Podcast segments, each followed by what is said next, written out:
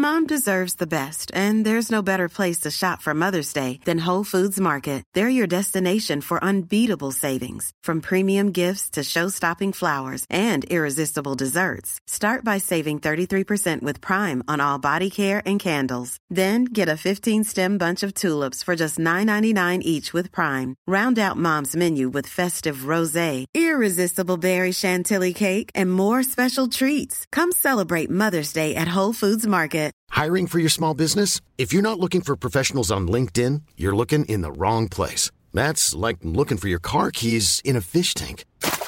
LinkedIn helps you hire professionals you can't find anywhere else, even those who aren't actively searching for a new job but might be open to the perfect role. In a given month, over 70% of LinkedIn users don't even visit other leading job sites. So start looking in the right place. With LinkedIn, you can hire professionals like a professional. Post your free job on linkedin.com slash people today. Bonjour, c'est Jules Lavie pour Code Source, le podcast d'actualité du Parisien.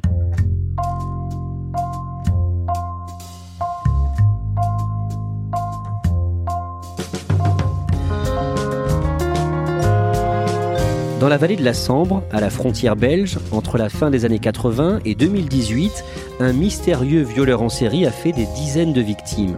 Pendant des décennies, les enquêteurs sont restés impuissants malgré les témoignages, un portrait robot précis et l'ADN de l'agresseur.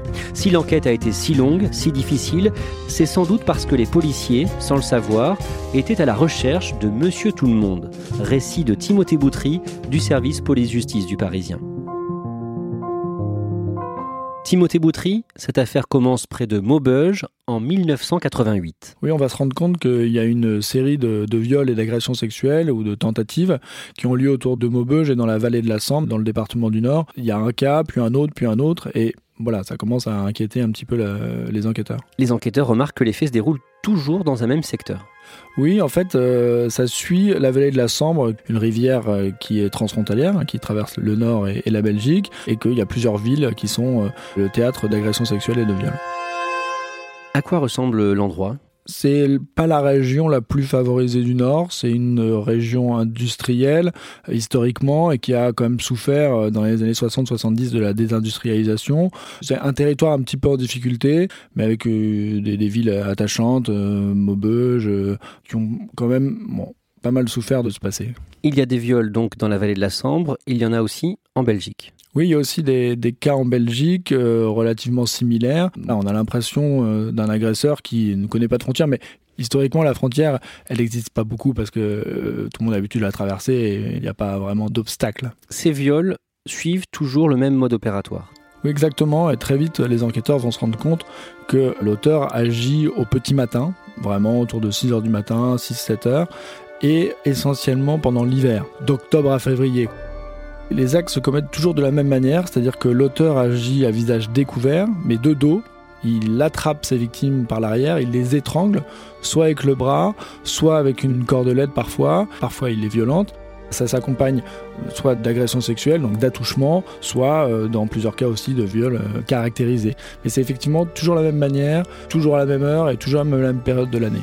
Ben, j'allais travailler comme d'habitude et puis je suis rentrée dans la salle. Il m'a sauté dans le dos, il m'a coupé la respiration, puis il m'a mis le couteau sur la gorge. Il m'a dit si tu parles, je te tue. Il m'a attaché les mains par derrière, les pieds. Puis je voulais voir son visage. Il se mettait toujours en retrait. Je ne veux pas voir son visage. Il me disait tu vas fermer ta gueule. Tout ça, il me tapait bien sûr. Il m'a étranglé carrément là quand j'étais sur le dos. Que fait euh, l'auteur juste après ces agressions sexuelles ou ces viols? Après avoir euh, commis ces méfaits, attouchement ou viol, il arrive que l'auteur demande à ses victimes de fermer les yeux et de leur demander de compter jusqu'à 30, euh, 40 ou 50, ça dépend. Et voilà, et quand elles réouvrent les yeux, euh, leur agresseur a disparu. Les enquêteurs ont la conviction qu'ils travaillent sur un seul et même agresseur, ils vont même lui donner un surnom. Ça va être le violeur de la Sambre. En fait, voilà, c'est le, le nom qu'on lui donne puisqu'il agit toujours dans la vallée de la Sambre. Et les enquêteurs belges aussi euh, lui donnent un surnom. Oui, en Belgique, on l'appelle le violeur à la cordelette, puisque pour étrangler ses victimes, euh, il utilise soit son bras, soit un lien. Est-ce que les victimes ont toutes le même profil? Non, c'est ce qui va dérouter aussi les enquêteurs. On a euh, des mineurs, la plus jeune de, ces victimes à 13 ans, et des femmes plus âgées, 40, 50 ans. Donc il n'y a vraiment pas de profil type, si ce n'est que c'est que des femmes.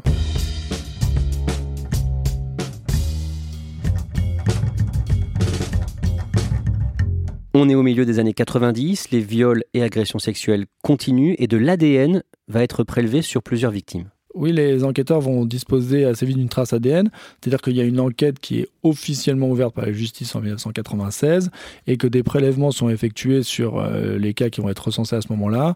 Sur cinq agressions différentes, c'est le même ADN, donc on sait que c'est le même auteur. Concrètement, comment on trouve de l'ADN Sur euh, plusieurs scènes de crime, les, les enquêteurs vont retrouver des traces de sperme et qui vont recueillir et analyser. Une information judiciaire est donc ouverte hein, pour réunir tous ces dossiers. Ah, effectivement, il y a une enquête euh, qui est ouverte par le parquet d'Avennes-sur-Elbe en 1996. euh, et à ce moment-là, ne sont pris en compte que les faits euh, à partir de 1996, en fait. Et là, il y en a plusieurs, 96, 87, 98. Et la juge d'instruction, c'est la même euh, qui euh, est saisie euh, d'agression sexuelle et qui se dit tiens, bon, bah, je pense que c'est la même chose, donc je le joins à mon enquête. Et parfois, l'ADN confirme, donc là, c'est évident qu'on a le même auteur. Parfois, non, mais la juge se dit bon, le mode opératoire est quand même extrêmement similaire, donc moi je considère que euh, ça va être joint à mon enquête. Donc c'est pour ça que petit à petit, il y a plusieurs cas qui s'agrègent et que euh, l'enquête s'épaissit et le nombre de cas euh, est étoffé. Quel policier travaille donc sur ce violeur en série C'est la PJ de Lille qui est saisie de ce dossier. Historiquement, c'est un dossier qui, qui a beaucoup marqué les, les enquêteurs et qui s'est succédé d'enquêteur en enquêteur. C'est vraiment le service pilote de toute cette enquête. Après l'ouverture de cette enquête en 1996, un premier portrait robot est diffusé. Bah, assez rapidement, il y a un portrait robot puisque il agit certes par derrière, mais à visage découvert. Donc parfois les victimes l'aperçoivent et c'est un homme qui a euh, à l'époque euh, 35 ans environ, dégarni, euh, le visage ovale, euh, pas de moustache, euh, pas d'accent particulier, le nez un peu euh, épaté et les différents portraits robots qui se sont réalisés, parce qu'il y en a quatre en tout, sont assez similaires. Donc euh, là encore, ça corrobore l'idée d'un auteur unique en fait. Et les enquêteurs cherchent une voiture bien précise. Oui, parce qu'une des victimes décrit euh, la présence d'une, euh, sans doute une Renault 21 ou Renault 25 de couleur claire. Il va y avoir un énorme travail d'enquête des policiers pour essayer d'identifier ce véhicule. On va essayer de recenser tous les détenteurs de Renault 21 dans le département, les passer au crible, euh, voir si ça correspond à des gens qui sont connus pour des agressions sexuelles. Donc il y a vraiment un gros gros travail d'enquête sur cette voiture, mais qui va rien donner finalement. On arrive au début des années 2000, les viols continuent. La série euh, est assez aléatoire, mais il n'y a jamais des interruptions très longues. Donc en fait, euh, 2002, il y a des cas par exemple. Enfin voilà, l'auteur continue à sévir dans la région. Toujours ce même mode opératoire. Oui, toujours des femmes, toujours de dos, toujours l'hiver, toujours au petit matin. Mais en 2003, l'enquête s'arrête. Oui, en 2003, faute de- d'identifier un suspect, l'enquête euh, se clôture par un non-lieu. Voilà, en gros, euh, bah, ça ne veut pas dire qu'il n'y a pas eu les cas, ça c'est sûr, mais la justice, les enquêteurs n'ont pas réussi à identifier leur auteur. Donc, euh, de guerre lasse, euh, la justice clôture l'enquête. En février 2006, les policiers belges contactent leurs homologues français. Pourquoi? Parce que les Belges, eux aussi, se rendent compte qu'ils ont une série d'a- d'agressions à la frontière. Là encore, ils constatent que le mode opératoire est souvent le même, euh, le matin, tôt, par derrière. Et donc, ils vont alerter leurs homologues français qui se disent, bon, bah là, effectivement, on a sans doute euh, affaire au même auteur. Et donc, immédiatement, l'enquête est rouverte. Donc, 2006, nouvelle ouverture de la même information judiciaire. Donc, euh, voilà, il n'y aura pas de problème de prescription puisque l'enquête, finalement, a quasiment toujours vécu, hormis cette interruption de trois ans. Et que se passe-t-il dans les années qui suivent? Malheureusement, pas grand-chose finalement, parce que il y aura toujours des enquêtes qui sont faites, des services euh, euh, centraux de la police qui sont saisis pour essayer de voir s'il y a une ligne euh, forte qui se dessine sur cette série d'agressions sexuelles. Et effectivement, mais ça leur permet pas d'aboutir à, trouver l'auteur, même si ils vont faire des recherches ciblées, par exemple, comme les faits ont toujours lieu au petit matin. Ils vont se dire peut-être que c'est quelqu'un qui travaille de nuit et qui agit à la sortie du travail. Donc il y a des recherches, des réquisitions qui sont faites auprès des entreprises de la région pour avoir des listings du personnel de nuit, par exemple. Ça, c'est des choses qui vont être faites pendant cette enquête. Et après 2012, on n'entend plus parler des agissements du violeur de la Sambre. Oui, il y a plus de cas qui sont recensés après 2012. Euh, Effectivement, la, la série semble s'arrêter. Pas de nouvelles agressions sexuelles ou de viols euh, commis euh, selon ce mode opératoire, évidemment. En février 2018, tout bascule. Grâce une nouvelle fois à la Belgique. Parce que début février 2018, une nouvelle agression sexuelle, un viol même, est commis à Erqueline, à la frontière belge. Et il va y avoir un signalement qui va être fait aux policiers français assez vite. Là encore, euh, cette idée de, de mode opératoire similaire. Et les enquêteurs belges ont là un élément qui va s'avérer déterminant, c'est une voiture. Quelle voiture? Alors c'est une voiture euh, immatriculée en France où il apparaît une euh, plaque minéralogique. pas en entier, mais c'est suffisant pour que, grâce à cet élément, les policiers français puissent remonter jusqu'au propriétaire de cette voiture. Comment les enquêteurs belges sont arrivés à cette voiture Grâce à de la vidéosurveillance, en fait, ils se rendent compte que bon, l'agression a eu lieu près de la gare d'Herculine et qu'il y a une voiture immatriculée en France qui pourrait bien être celle de l'auteur de l'agression et ils arrivent à identifier grâce aux caméras un morceau de plaque minéralogique. Ils transmettent l'information à leurs homologues euh, français. Les Français, grâce à ce morceau de plaque, vont réussir à identifier la plaque en entier et à remonter jusqu'à propriétaire de la voiture. Que font les policiers français? Alors ils vont chercher, ils vont trouver cette voiture, ils vont la trouver euh, garée devant euh, une maison à Pont-sur-Sambre et ils vont mettre en place un dispositif de surveillance et ils vont se rendre compte que la personne qui va monter à bord est un homme qui ressemble étrangement au portrait robot qui avait été dressé à la fin des années 90. C'est-à-dire? C'est-à-dire un homme au crâne dégarni, au visage ovale, sans moustache, au nez un petit peu épaté. Pour les enquêteurs, ils se disent c'est quand même pas mal parce que on est dans la tranche d'âge qui correspond à peu près et on est sur euh, vraiment un profil qui ressemble énormément à, ce qu'on a pu nous décrire. Et là, que font les policiers? Bah, Ils le laissent prendre sa voiture, rouler un petit peu et très vite ils vont l'interpeller. L'interpellation se passe de manière extrêmement calme, hein. voilà, il n'y a pas de, rébellion, euh, il accepte euh, de monter dans la voiture des enquêteurs et il est emmené à Lille, au siège de la PJ où il est placé immédiatement en garde à vue. Sa voiture est fouillée. Oui, dans sa voiture, euh, les enquêteurs retrouvent un couteau et une corde, deux des outils dont se servait l'agresseur pour euh, contraindre ses victimes.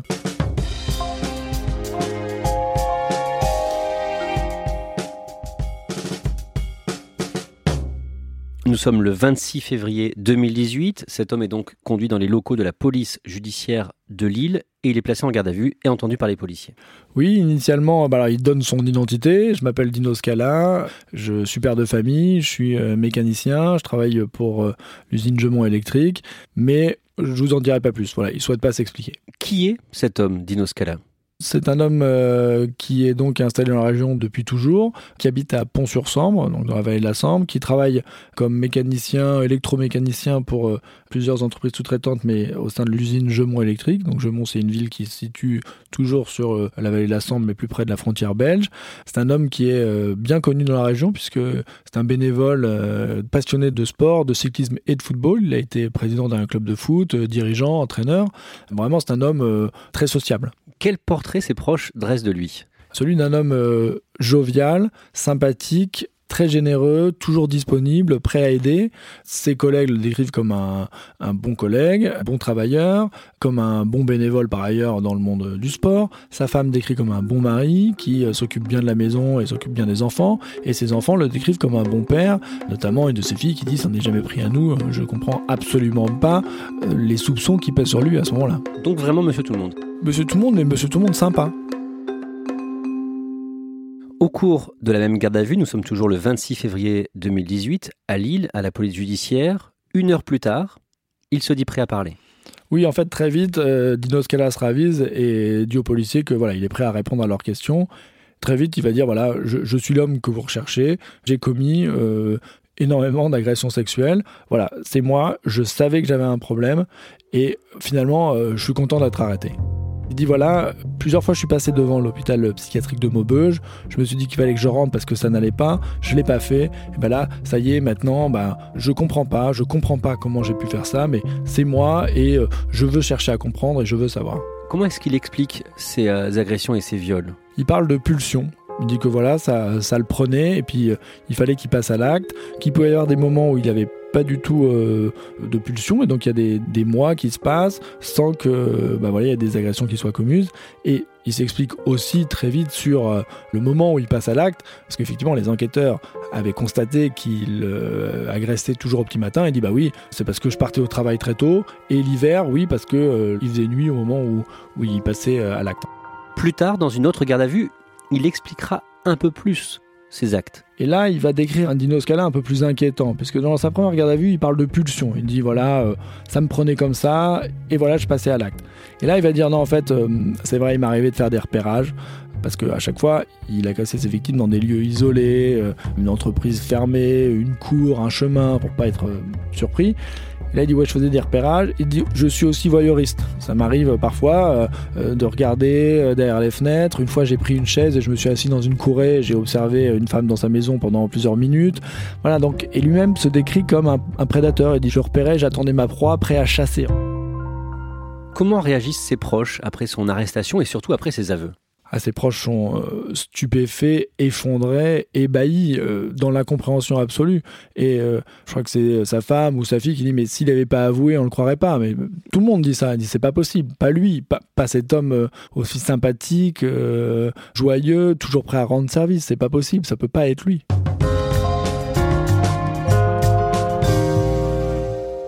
À ce moment-là, on apprend que des années plus tôt, l'un de ses amis avait cru le reconnaître en voyant un portrait robot. En fait, c'est un de ses amis qui lui dit Ah, mais euh, j'ai vu le portrait robot du vieux de la Sambre, mais c'est toi, Dino.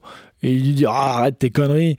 Mais en fait, il dit Voilà, ça l'a un peu glacé sur le moment. Il dit bah, Quand même, ça m'a posé question, euh, ça m'a travaillé, et puis euh, finalement, il était passé à autre chose. Parce qu'en fait, c'est ça aussi qui le caractérise c'est que il a commis autant d'agressions et qu'il a pu finalement vivre avec de manière extrêmement normale, comme l'homme normal qu'il apparaissait. Les enquêteurs vont creuser le parcours et l'histoire de, Dino Scala et il a eu une première vie.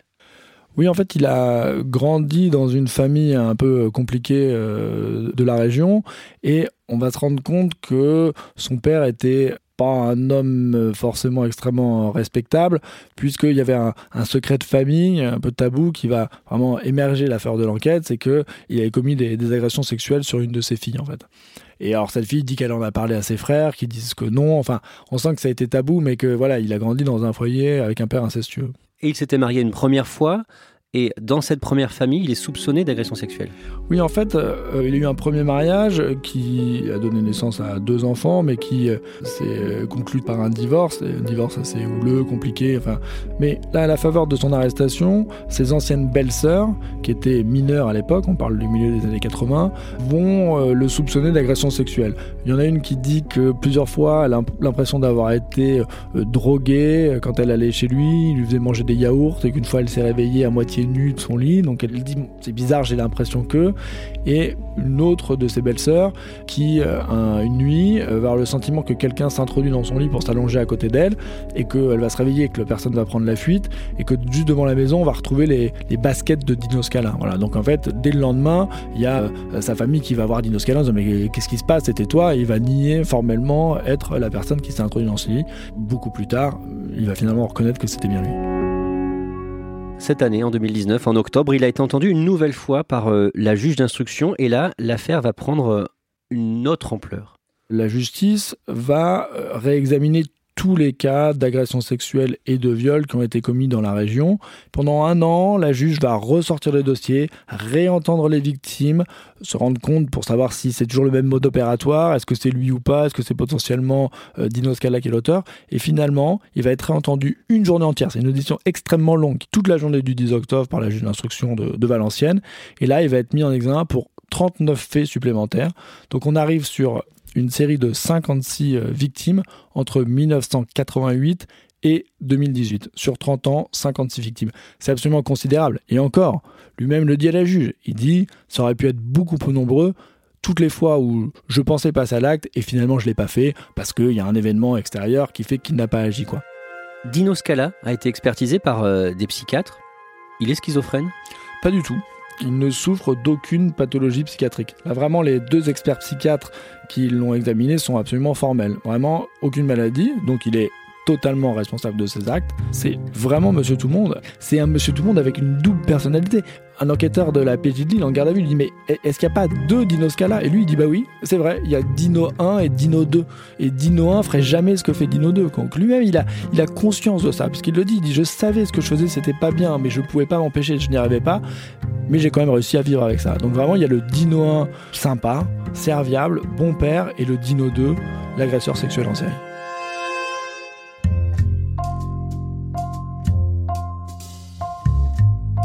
Merci à Timothée Boutry.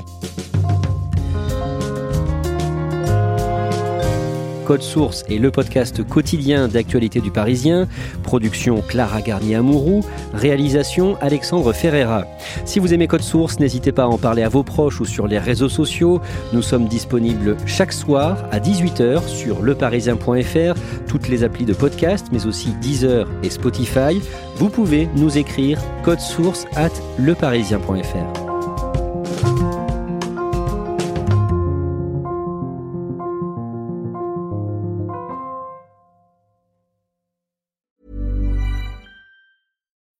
When you need mealtime inspiration, it's worth shopping Kroger, where you'll find over 30,000 mouthwatering choices that excite your inner foodie. And no matter what tasty choice you make, you'll enjoy our everyday low prices, plus extra ways to save, like digital coupons worth over $600 each week. You can also save up to $1 off per gallon at the pump with fuel points. More savings and more inspiring flavors make shopping Kroger worth it every time. Kroger, fresh for everyone. Fuel restrictions apply.